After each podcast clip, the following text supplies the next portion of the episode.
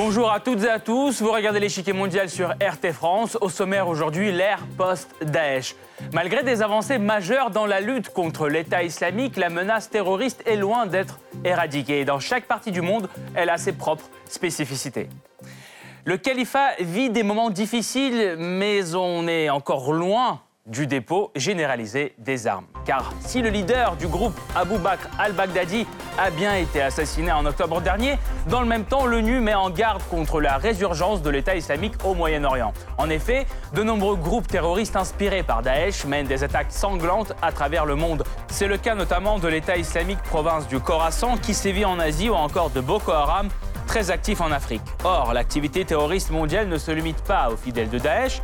Les talibans, Al-Qaïda ou encore Al-Shabaab mènent eux aussi des attaques meurtrières contre des civils. Pourtant, le visage du terrorisme change en fonction des régions et des pays où il sévit. L'Union européenne ou encore les États-Unis, là, le terrorisme est souvent inspiré par des idées d'extrême droite. Nombreux sont les cas d'attentats perpétrés par des combattants solitaires.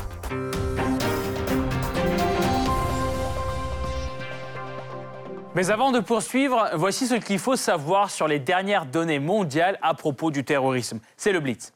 Selon le Global Terrorism Index 2019, les progrès dans la lutte antiterroriste sont bien notables.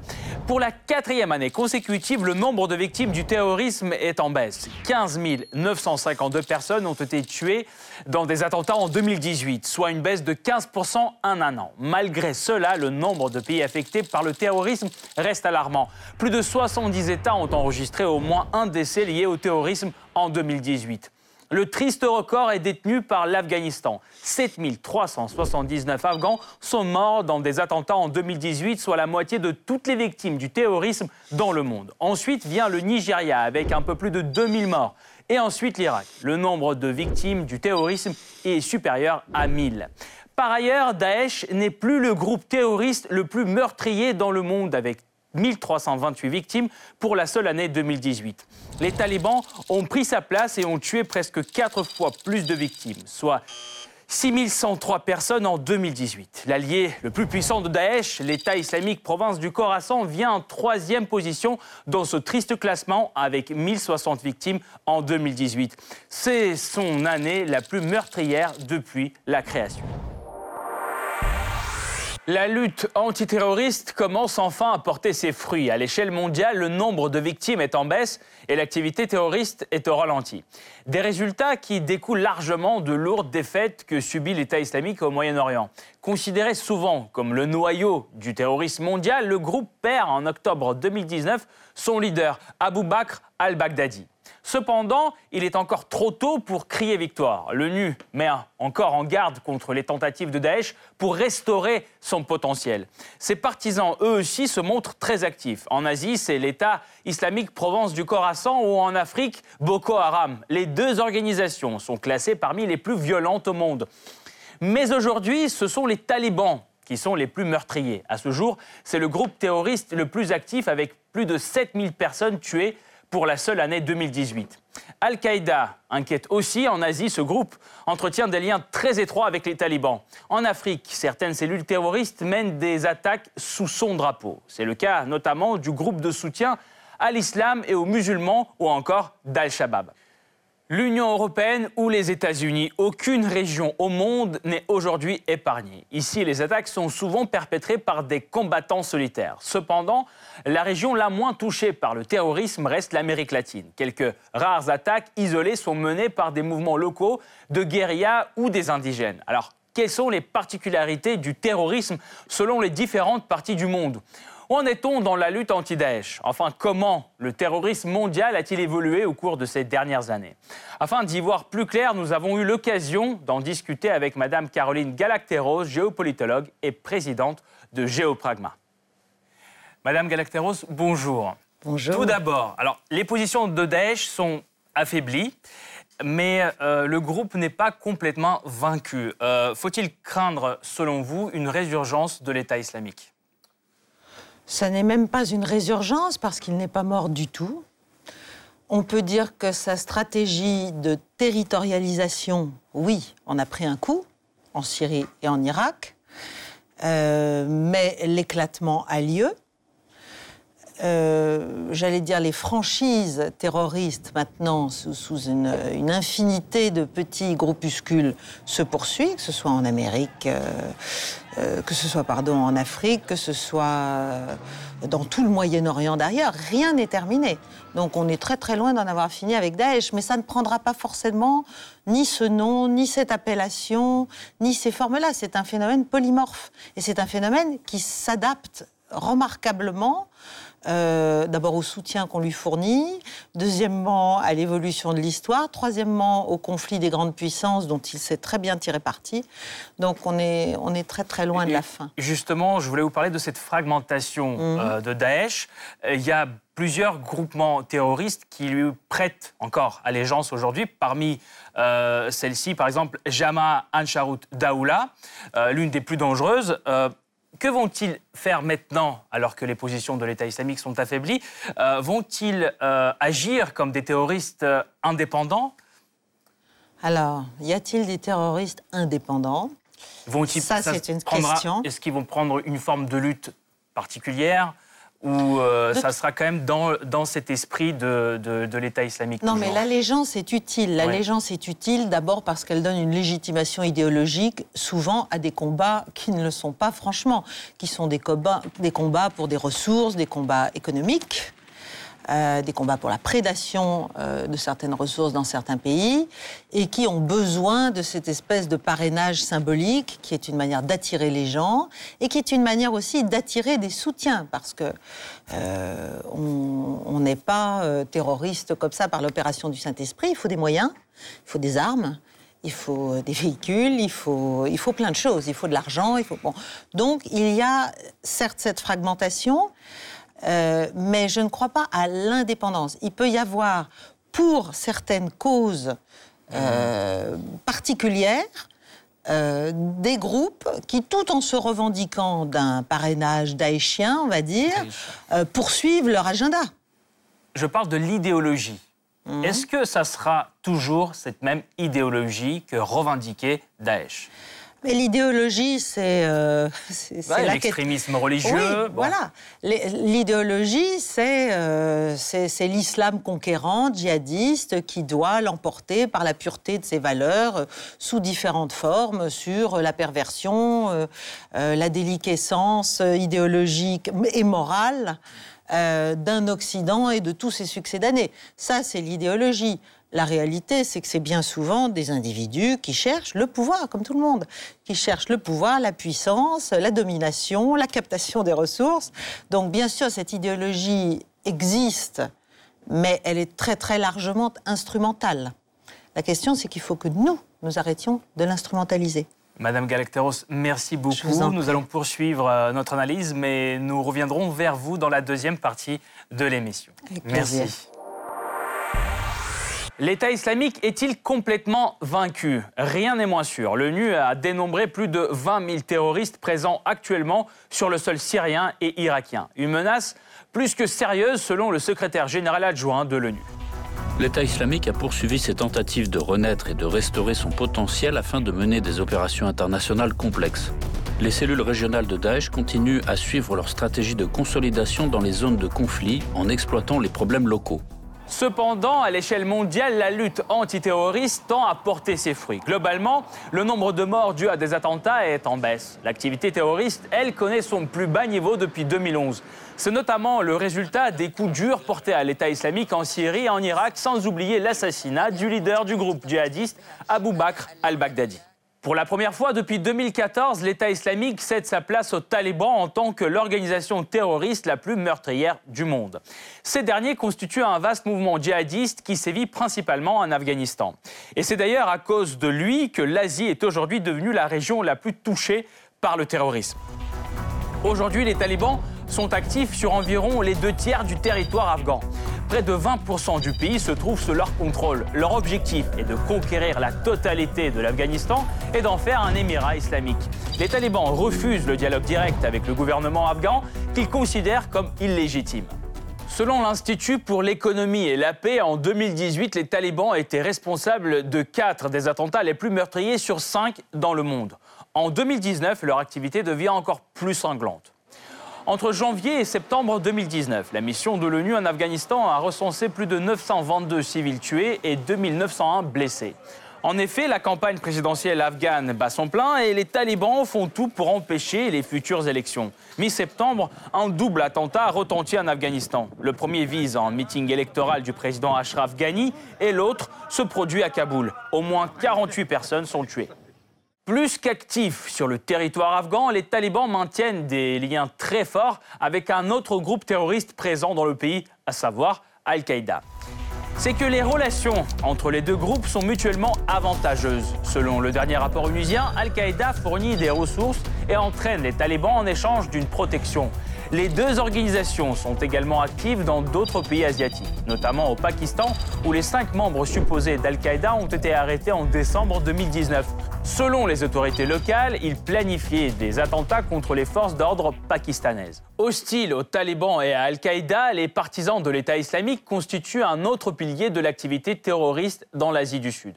Leur branche orientale, appelée l'État islamique province du Khorasan, fait partie des organisations terroristes les plus meurtrières dans le monde. Dans son viseur se trouvent l'Afghanistan, le Pakistan, le Tadjikistan et même l'Inde. Fondé en 2015 par l'ancien commandant des talibans pakistanais, Hafiz Saed Khan, le groupe est composé de nombreuses cellules terroristes locales ayant prêté allégeance à l'État islamique. Leur objectif est de reconstituer la province médiévale du Grand Khorasan pour l'intégrer dans le califat. Un objectif démesuré pour un groupe qui n'est d'ailleurs pas si important. Selon les dernières estimations, il comprend entre 600 et 800 hommes qui mènent des attaques meurtrières dans la quasi-totalité de l'Asie du Sud. Avril 2019, un attentat est commis au Pakistan. Un djihadiste se fait exploser au marché. Au moins 20 personnes sont tuées, 40 sont blessées. En novembre, les militants du groupe mènent une autre attaque violente à la frontière entre l'Ouzbékistan et le Tadjikistan. Environ 17 personnes sont tuées sur le point de contrôle entre les deux pays. Pourtant, l'Asie du Sud n'est pas la seule région asiatique frappée par les opérations des alliés de l'État islamique. La menace terroriste pèse aussi lourd sur l'Asie du Sud-Est. En Indonésie, c'est Jamaah Ansharut Daoula, une coalition d'une douzaine de groupuscules islamistes ayant prêté allégeance à Daesh. C'est ce groupe qui se cache derrière les attaques les plus sanglantes de ces dernières années. L'une d'entre elles se produit en mai 2018. Deux familles liées à Jamaah Ansharut Daoula commettent une série d'attentats violents visant à la fois trois églises et un poste de police. Une troisième famille fait exploser apparemment par accident une bombe dans un appartement. Bilan 28 morts 57 blessés. C'est la série d'attaques la plus violente en Indonésie depuis plus d'une décennie. Quels sont les autres groupes terroristes qui sévissent à travers le monde? Comment le terrorisme a-t-il évolué ces dernières années? Peut-on vraiment parler du déclin de l'État islamique? La réponse après la pause.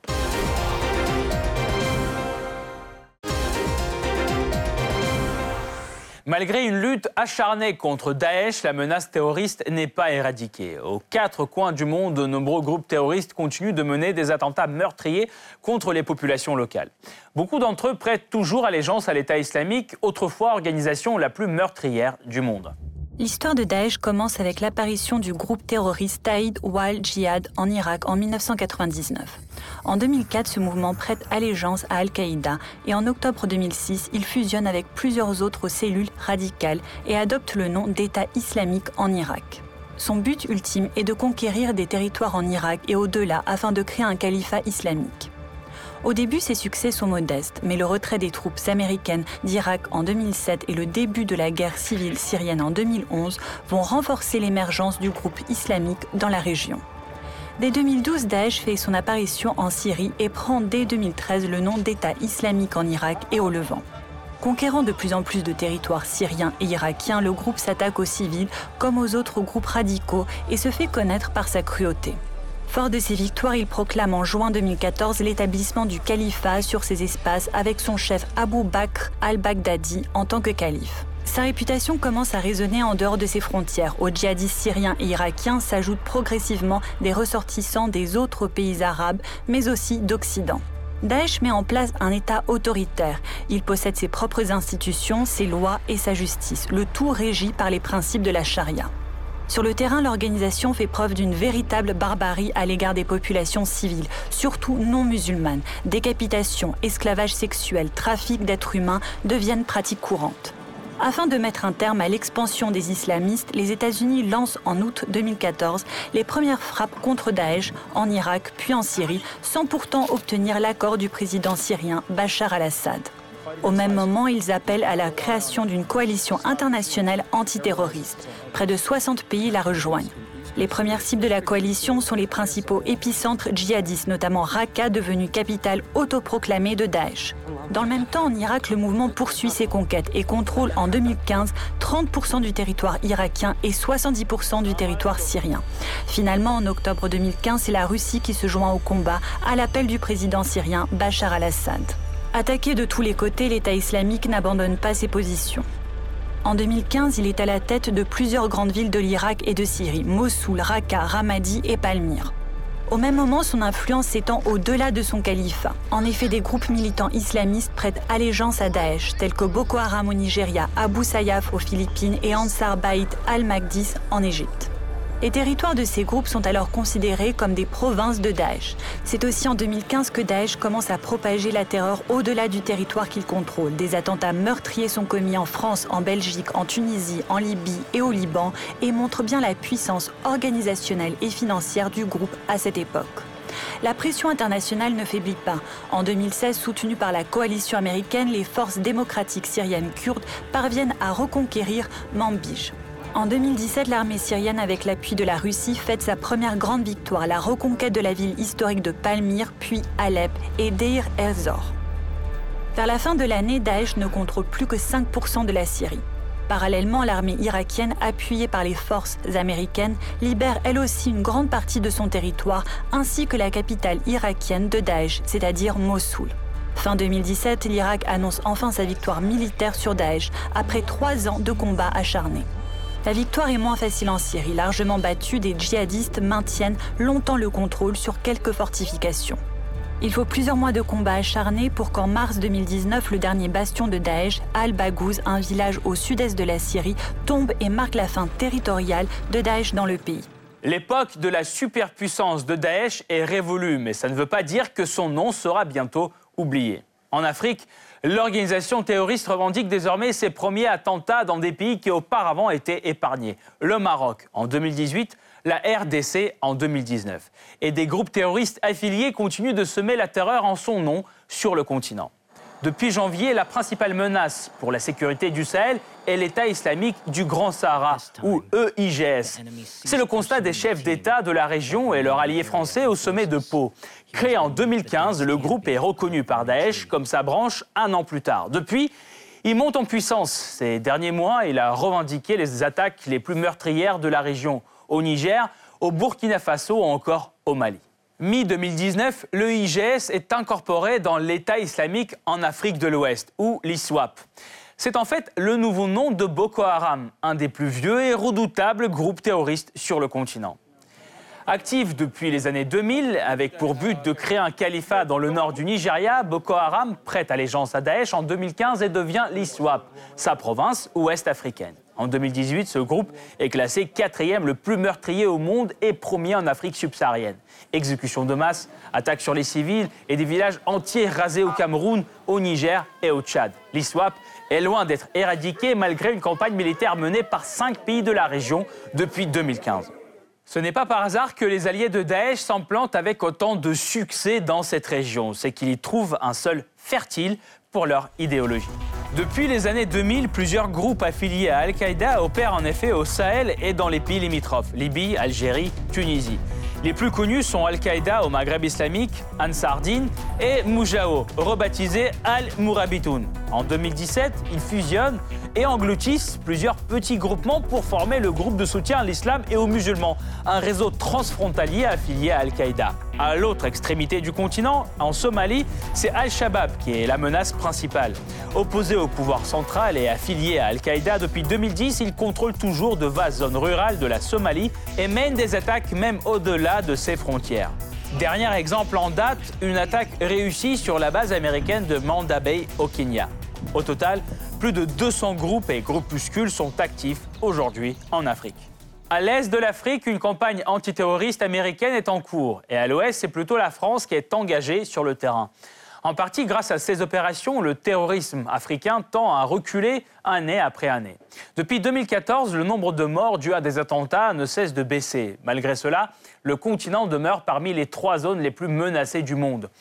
Son antithèse se trouve de l'autre côté du globe, c'est l'Amérique latine. Là, d'un point de vue terrorisme, il règne un calme relatif.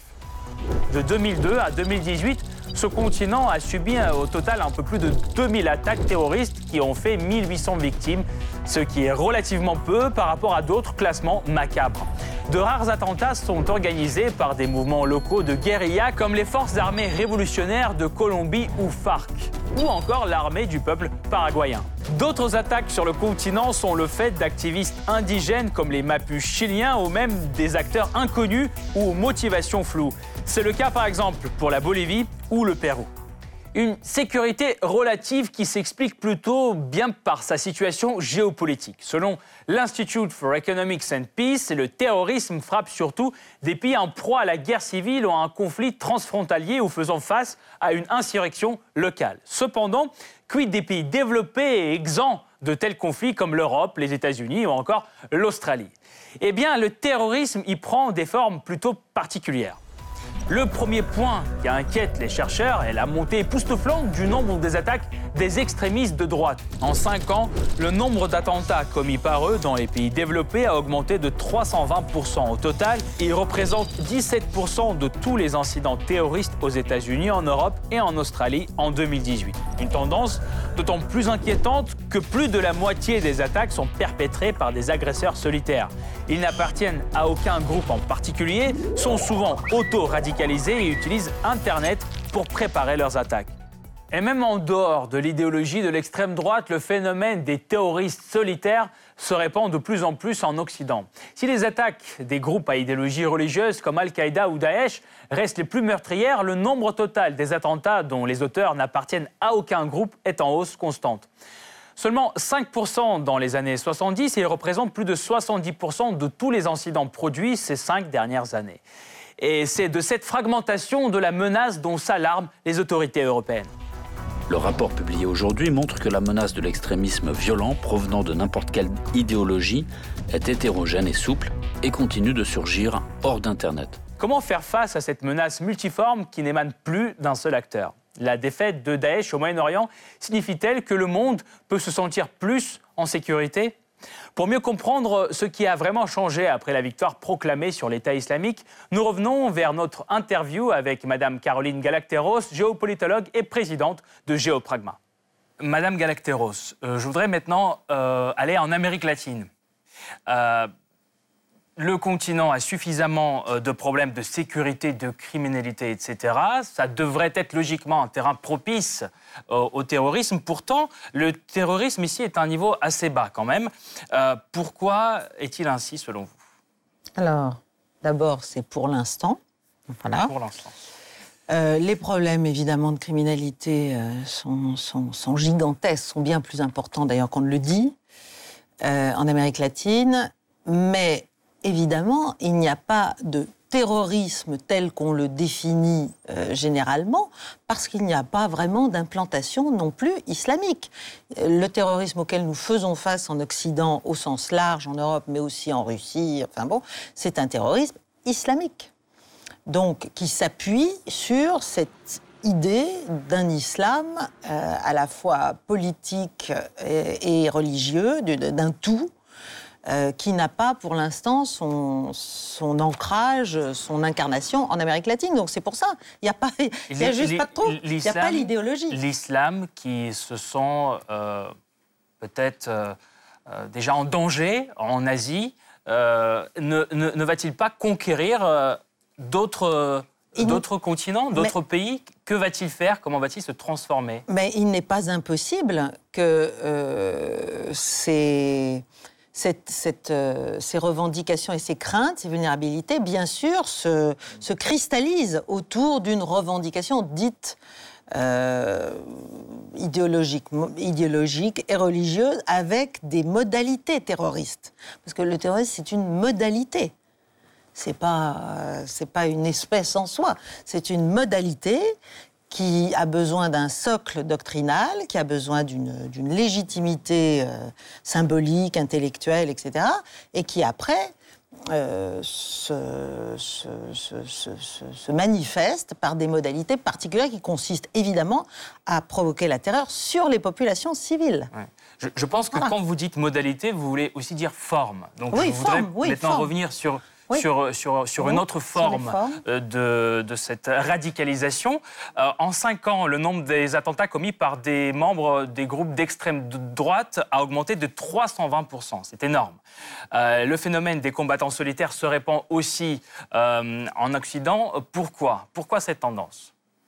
Alors ça, je pense que c'est une autre... Là, on n'est plus dans le on n'est plus dans le terrorisme islamiste, on est, dans, le, on est dans, dans une espèce de, de manifestation ultra-violente et insupportable de réaction à une déstructuration sociale et je pense à une manifestation d'impuissance. C'est pour ça que la lutte contre le terrorisme, elle est liée à la résilience de nos sociétés et à la capacité qu'elles ont de préserver des une cohésion nationale. Or, en Europe en tout cas, on assiste à une déstructuration, à une invasion du communautarisme, justement à une fragmentation interne qui est très très propice d'abord à des petits groupuscules qui trouvent leur intérêt et qui promeuvent leur propre euh, programme, et puis surtout à ce qu'on appelle, oui, les loups solitaires, qui sont jamais vraiment solitaires, parce que même les loups euh, ne sont pas solitaires. Le dernier cas en Allemagne, euh, la fusillade dans les bars à chicha, on a eu un peu de, mal à qualifier cette,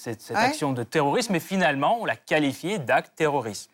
Alors, c'est un acte terroriste déjà au sens où, oui, c'est un, un acte de terreur vis-à-vis d'une population innocente euh, qui est là et qui, d'un seul coup, euh, est victime de cela. Ça, c'est certain. Deuxièmement, je pense que là, justement, l'État, en fait, c'est lié à la modernité aussi, cela. C'est-à-dire, c'est lié à nos sociétés qui promeuvent tellement l'individualisme euh, eh ben que ça produit de l'isolement pour les plus faibles. Parce que l'individualisme, c'est bien quand on en a les moyens, entre guillemets. Hein, quand on a les, skills, quand on a les capacités de la mobilité intellectuelle, professionnelle, spatiale. Bon. Quand on n'a pas tout ça, on est juste tout seul, perdu, euh, voire désespéré, et on, on, prend de plein fouet, je pense, euh, le spectacle médiatique, enfin que les médias relaient, euh, eh bien, de tous ces mouvements, de toutes, de toutes ces idées euh, de remplacement des populations, d'invasion migratoire. Il y a tout ça. Et tout ça, ça crée des vocations, entre guillemets, mais des vocations qui sont basées sur des, sur des souffrances, sur des impossibilités, sur des impuissances. Merci beaucoup, euh, Caroline Galacteros, d'avoir été euh, là, d'avoir répondu à nos questions. Je vous rappelle, vous, vous êtes géopolitologue et présidente de Géopragma. Merci encore. Merci beaucoup. Merci. Cette partie-là n'est pas encore terminée. La semaine prochaine, une nouvelle partie vous attend avec d'autres pions sur l'échiquier mondial. À bientôt sur RT France.